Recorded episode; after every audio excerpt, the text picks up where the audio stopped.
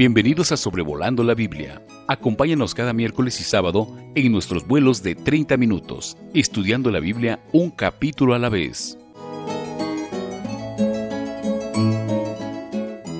Hola a todos, espero que todos se encuentren muy bien. Estamos con el podcast Sobrevolando la Biblia el día de hoy para continuar considerando cada capítulo de la Biblia. Estamos en Números capítulo 13, así que le animo a que detenga este audio y pueda leer el capítulo 13 con sus 33 versículos para que usted pueda aprovechar mejor este audio. Dios habla con Moisés una vez más y leemos que le pide a Moisés que él envíe hombres a Canaán para que reconocieran la tierra que él les había dado. Ahora, tanto aquí como en Josué capítulo 2, espías van a ser enviados a Canaán para ver, observar, analizar la tierra y no podemos estar del todo seguros. Es posible que Dios lo permitió para que ellos se alistaran, aunque realmente todo dependía en Él, en su poder. La otra posibilidad es que esto no fue algo que Dios deseaba para nada y que fue únicamente una iniciativa del pueblo de Dios, porque en Deuteronomio capítulo 1, en los versículos 19 a 22, vemos que todo parece indicar que esto fue algo sugerido por el pueblo y no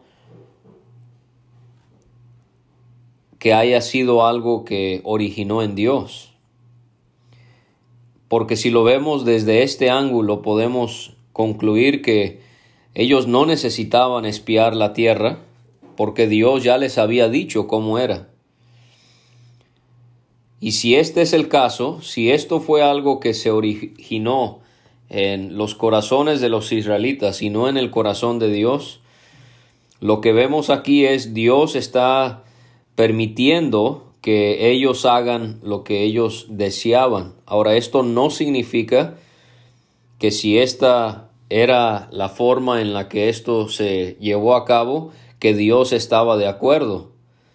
Podemos ver varios ejemplos, por ejemplo, cuando eh, Israel desea un rey, Dios lo permite, pero esa no era su voluntad, sino que Él estaba permitiendo que ellos tuviesen lo que ellos tenían, porque el pueblo de Israel insistió, a pesar de que Dios les advirtió a través de Moisés que les iría muy mal. Quizás esto es lo que tenemos aquí. Fue el pueblo que quería espías que fueran a Canaán y Dios está permitiéndoles hacer lo que ellos habían propuesto en sus corazones. Leemos en Deuteronomio 1, 19 a 22, y salidos de Horeb, anduvimos todo aquel grande y terrible desierto que habéis visto, por el camino del monte del Amorreo, como Jehová nuestro Dios lo mandó. Y llegamos hasta Cades Barnea. Entonces os dije, habéis llegado al monte del Amorreo, el cual Jehová nuestro Dios nos da. Mira, Jehová tu Dios te ha entregado la tierra. Sube y toma posesión de ella, como Jehová el Dios de tus padres te ha dicho, no temas ni desmayes. Y vinisteis a mí todos vosotros y dijisteis, enviemos varones delante de nosotros que nos reconozcan la tierra, y a su regreso nos traigan razón del camino por donde hemos de subir y de las ciudades a donde hemos de llegar. Si ve como pareciera que es Israel que propuso esta opción de enviar espías. Así que nosotros como hijos de Dios, que buscamos hacer la voluntad de Dios, nuestro Padre, tenemos que estar eh, al tanto de que no todo lo que Dios permite en nuestras vidas es porque Él lo avala, sino porque Él ha visto que hemos persistido en algo que va en contra de su corazón, de los deseos de su corazón. Quizás esto es lo que tenemos aquí. Entonces Dios manda que, que Moisés, mejor dicho, envíe un príncipe de cada tribu. Ahora, aquí en este capítulo tenemos muchos lugares que se mencionan y vamos a iniciar en el versículo 3 donde se menciona eh, el desierto de Parán y así vamos a encontrar varios lugares que son mencionados. En esta semana se publicó un artículo en Gracia más Gracia sobre los maestros que enseñan la palabra y cómo debemos poder estudiar adecuadamente su palabra de Dios y notábamos que este eh, es un punto muy importante en cuanto a poder considerar el, el, aspecto geográfico de la Biblia. Así que le animo a que usted pueda buscar un libro o una serie de imágenes, de mapas, donde usted pueda ubicar el desierto de Parán, Cades Barnea, y así sucesivamente los nombres que vamos a ir considerando. El desierto de Parán es un desierto en Arabia, su nombre significa lugar de cavernas. En números 10, cuando estudiábamos ese capítulo, veíamos que ahí fue donde se detuvo la, la nube, y en el capítulo 12 eh, vimos que Israel partió de Acerot para acampar aquí en Parán, donde ellos se encuentran. Los versículos 4 a 15 se dedican a detallar eh, los nombres, las tribus de, lo, de las que provenían eh, cada uno de esos varones y los nombres de sus padres, de los doce varones que saldrían a ver la tierra de Canaán. Tenemos de la tribu de Rubén a Samúa, hijo de Sacur, de la tribu de Simeón, Safat, hijo de Ori, de la tribu de Judá, Caleb, hijo de Jefone, de la tribu de Isaacar, tenemos que se menciona aquí a, a Igal, que era hijo de José, de la tribu de Efraín a Oseas, hijo de Tun, de Nun, perdón, eh, de la tribu de Benjamín a Palti, hijo de Rafú, de la tribu de Zabulón, Gadiel, hijo de Sodi, de la tribu de José, específicamente aquí se menciona es la tribu de Manasés, a Gadi, hijo de Susi, de la tribu de Dan, eh, salió Amiel, hijo de Gemali, de la tribu de Aser, Setur, hijo de Micael, de la tribu de Neftalí, Nabi, hijo de Bapsi, y de la tribu de Gad, Jeuel, hijo de Maki.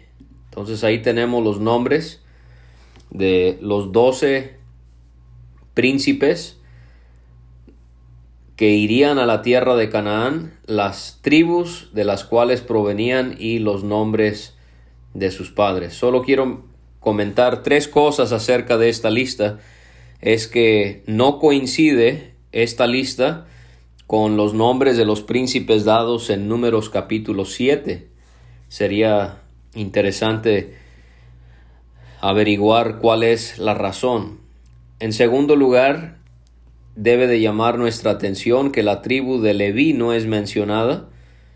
¿Por qué? Porque ellos no heredarían tierra en Canaán. Y también notar que la octava tribu que es mencionada eh, se distingue en la manera en la que el Espíritu Santo inspira a Moisés a registrar esto, porque dice de la tribu de José, de la tribu de Manasés. Curiosamente en el versículo 8, cuando menciona la tribu de Efraín, no se identifica como siendo tribu de José, pero aquí con Manasés en el versículo 11 así aparece. Ahora, cuando estos doce hombres son elegidos, llama la atención que Moisés eh, le va a poner un nombre a Oseas, que vimos era de la tribu de Efraín en el versículo 8. Oseas, Moisés lo llamó Josué. El nombre Oseas significa salvación. El nombre Josué significa Jehová es salvación. Esto habrá mandado un mensaje muy importante a Israel, especialmente cuando ellos están por mandar a estos hombres para observar la tierra que ellos van a ir a conquistar tiempo después. Era como un ánimo para todos que Jehová era la salvación de Israel. Y vamos a ver aquí una preciosa eh, semejanza que hay entre Josué y nuestro Señor Jesucristo, porque del nombre Josué proviene el nombre Jesús. Y sabemos como eh, cuando el, el ángel le notificó a Josué del nacimiento de Jesús, le dijo que le pondrían por nombre Jesús porque él salvará a su pueblo de sus pecados. Allí tenemos Jehová es salvación. También es interesante que este nombre fue dado a Oseas cuando ellos van a, a iniciar ya los preparativos para entrar a la tierra prometida y en el caso de nuestro Señor este nombre lo recibió el día que él fue llevado al templo a los ocho días para ser circuncidado. Vemos que ellos debían subir del Negev y subir el monte. El Negev estaba al norte de Parán en Deuteronomio 33.2 se menciona el monte de Parán y también en la lectura que hice en Deuteronomio 1 menciona ahí el monte de los amorreos. Y ellos, los doce varones, ellos tenían que observar cómo era la tierra y el pueblo que la habitaba, si era fuerte o débil, poco o numeroso. Bueno, la realidad es que sabemos que no importaba, ¿verdad? No importaba si eran fuertes o débiles, si eran pocos o muchos. ¿Por qué? Porque tenían a Dios.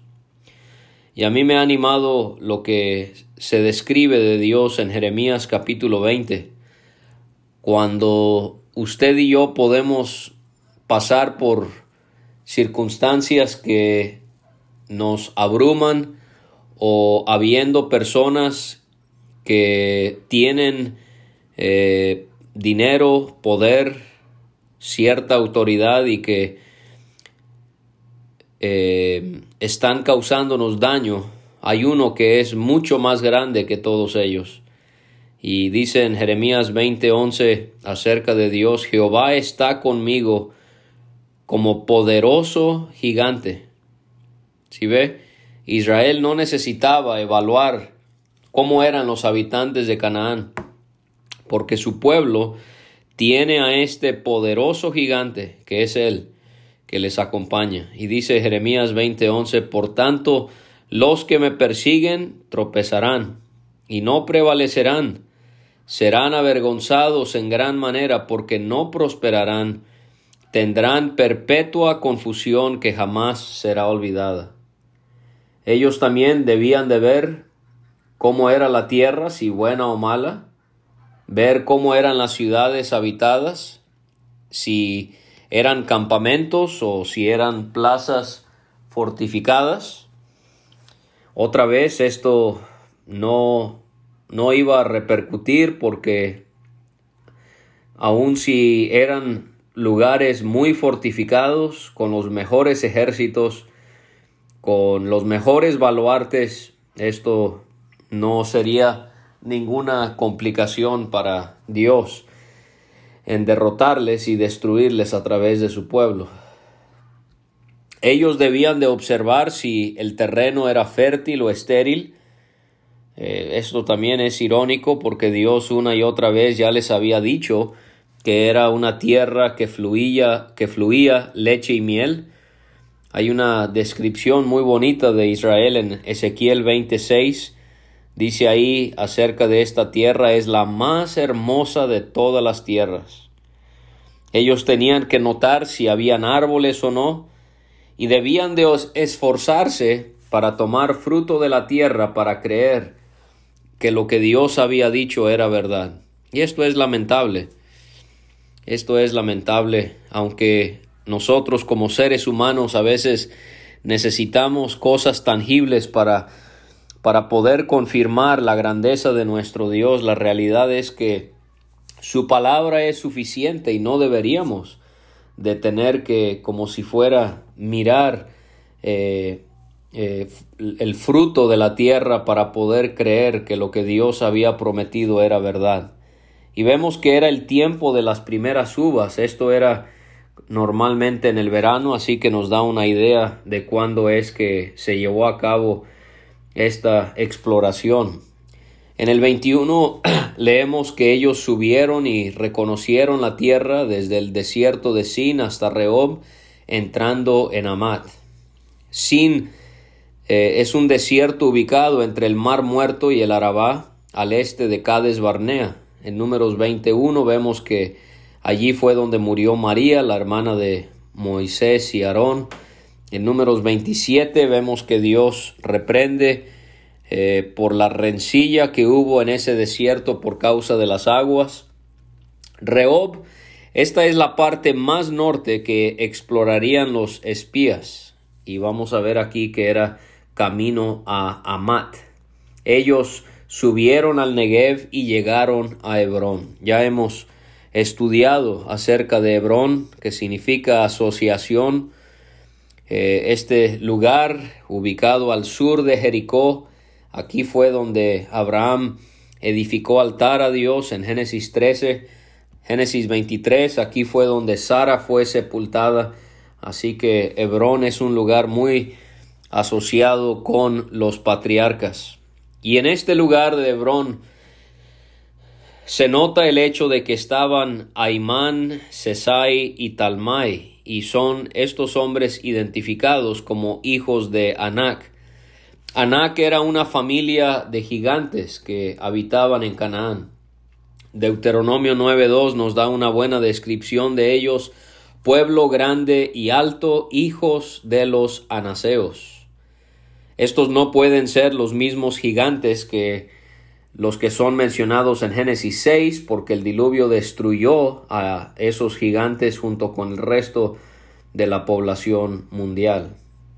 Pero ¿cómo es Dios? Porque estos gigantes que van a provocar pavor en la mayoría de los príncipes, en el reporte que ellos le van a dar a Israel, Caleb y Josué van a mostrar valentía, van a mostrar fe en Dios. Ellos van a defender los propósitos de Dios de que la nación entre a esta tierra y no es ninguna casualidad que la misma tierra de estos gigantes haya sido dada a Caleb y a su descendencia como recompensa de los atributos que él mostró cuando la nación fue intimidada por estos varones de no entrar a la tierra por estos gigantes. Esto lo vemos en Josué 15, Josué 21 y en Jueces 1, cómo es que la familia de Caleb recibió la tierra de estos gigantes.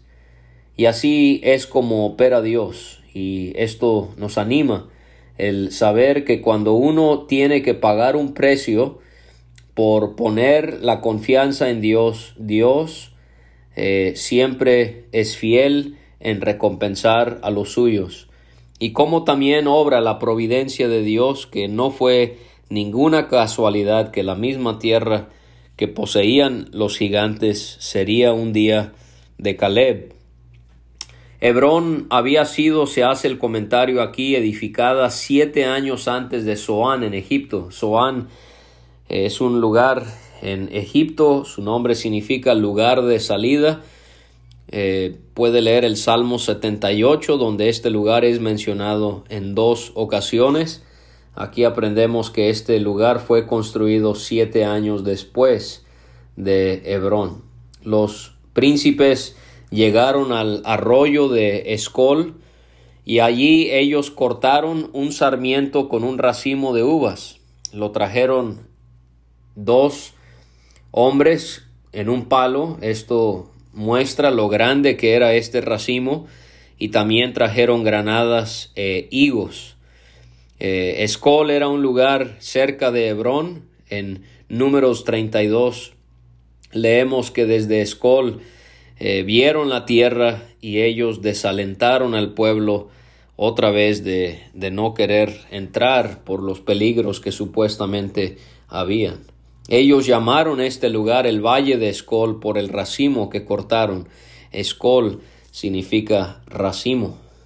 Bueno, ellos después de cuarenta días regresaron al campamento después de reconocer la tierra de Canaán. Aquí vemos otro ejemplo de cómo el número 40 representa prueba o tentación y Dios aquí está probando a Israel, está probando a estos hombres para ver cómo es que ellos van a reaccionar. Ellos regresan con Moisés y con Aarón y con toda la congregación para poder relatarles cómo es que les había ido a ellos en su viaje y también para mostrarles el fruto que era, eran estas evidencias de que realmente Dios eh, tenía la razón cuando él decía que Canaán era la tierra que fluía con leche y miel. Ellos dijeron haber llegado a la tierra a la que habían sido enviados, reconocieron que sí era la tierra donde fluía leche y miel y ellos eh, mostraron las evidencias, corroboraron esto al mostrar la fruta como evidencia de ello. Ellos comenzaron a describir cómo era una tierra fuerte, con ciudades grandes y fortificadas y que habían visto a los hijos de Anac. Y ellos describieron dónde es que se ubicaban eh, pueblos como los amalecitas, los eteos, los jebuseos, amorreos y cananeos.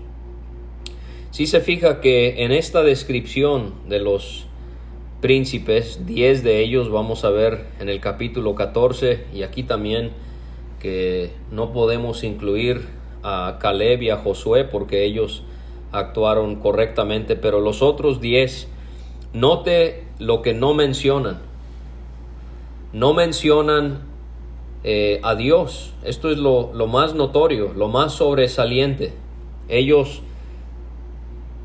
reconocen lo que vieron en, la tierra donde habitaba cada pueblo, eh, cómo eran las ciudades, cómo eran las personas que se enfocaron más en los hijos de Aná, que eran los gigantes, pero nunca mencionan a Dios. Obviamente estos hombres eh, no estaban confiando en Dios.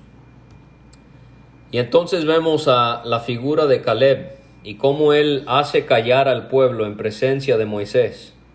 Y les dice con tanta seguridad, no en sí mismo, sino confiando en Dios, subamos luego y tomemos posesión de ella, porque más podremos nosotros que ellos. Obviamente Caleb estaba confiando en el poder de Dios. Caleb nos es un gran ejemplo. Números 32, Deuteronomio 1, Josué 14. Se menciona allí que Caleb fue un varón entregado completamente a Dios. Aquí no se menciona la participación de Josué, pero en el capítulo 14, el día miércoles, vamos a ver cuál fue su su participación en todo esto, pero aquí se enfoca en Caleb. Y yo quisiera ver en Caleb un ejemplo para, especialmente para aquellos que son líderes en la iglesia a la que pertenecen. Como siempre van a haber personas que murmuren, siempre van a haber personas que eh, se quejen, siempre van a ver lo negativo de todo. Nunca van a, confiar en Dios y, confiar que todo va a salir bien. Y lo que necesitamos es poder ser como Caleb, que en vez de, de incitar al pueblo a más confusión, a más enojo, eh, él tranquilizó al pueblo, cayó al pueblo y él habló con seguridad exactamente diciendo lo que se tenía que decir. ¿Usted cómo actúa? Caleb también me es de ejemplo de alguien que no le importó qué decía la mayoría. Así es como se, se dejan llevar muchos líderes en las iglesias. Hacen lo que quiere la mayor parte del pueblo del Señor.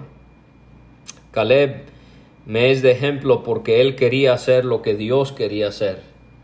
Él quería darle a Israel esa esperanza, esa seguridad. Eso es lo que necesitamos eh, ver en los líderes que nos pastorean. El pueblo, perdón, los otros, los demás príncipes, ellos contradijeron a Caleb al asegurar que no podrían, no podrían entrar a la tierra prometida, porque ellos, los habitantes de Canaán, eran más fuertes que ellos. Comenzaron a hablar mal contra su pueblo y de la tierra, y dijeron que los habitantes de Canaán eran tan grandes y tan fuertes que tragaban a sus moradores, y que Todas las personas que habían visto eran de grande estatura. Aquí como que yo sospecho de eso.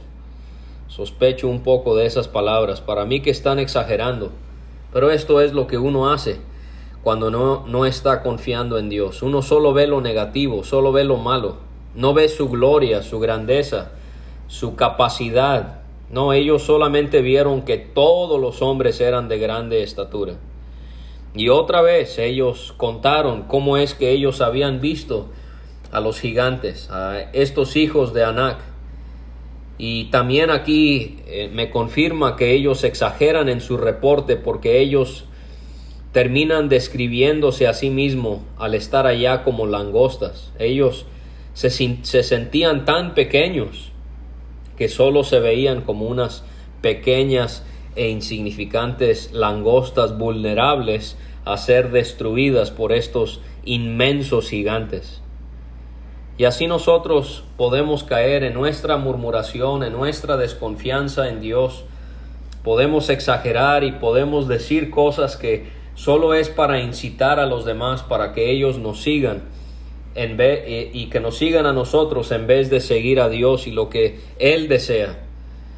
Pero yo espero que Números capítulo 13 nos pueda, seamos hombres o mujeres, jóvenes o ya grandes de edad, que podamos ser como Caleb, ser como Josué, que a pesar de la oposición, a pesar de ser minoría, ellos tomaron esa fuerza, esa valentía en el Señor y trataron de convencer al pueblo de que debían proseguir, debían de entrar a la tierra prometida porque Dios estaba al lado de ellos. Así que eh, espero que estos pensamientos sobre este capítulo puedan sernos de ánimo y en la voluntad del Señor el día miércoles vamos a considerar lo que eh, sigue en cuanto a este relato histórico de los espías y de lo que ellos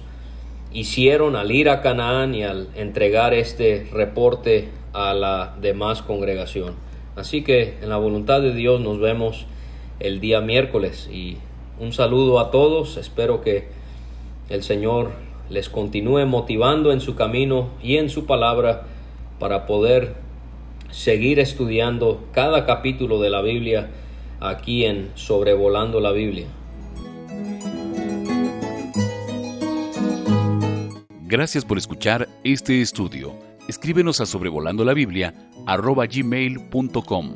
Visita nuestra página www.graciamasgracia.com. Hasta la próxima.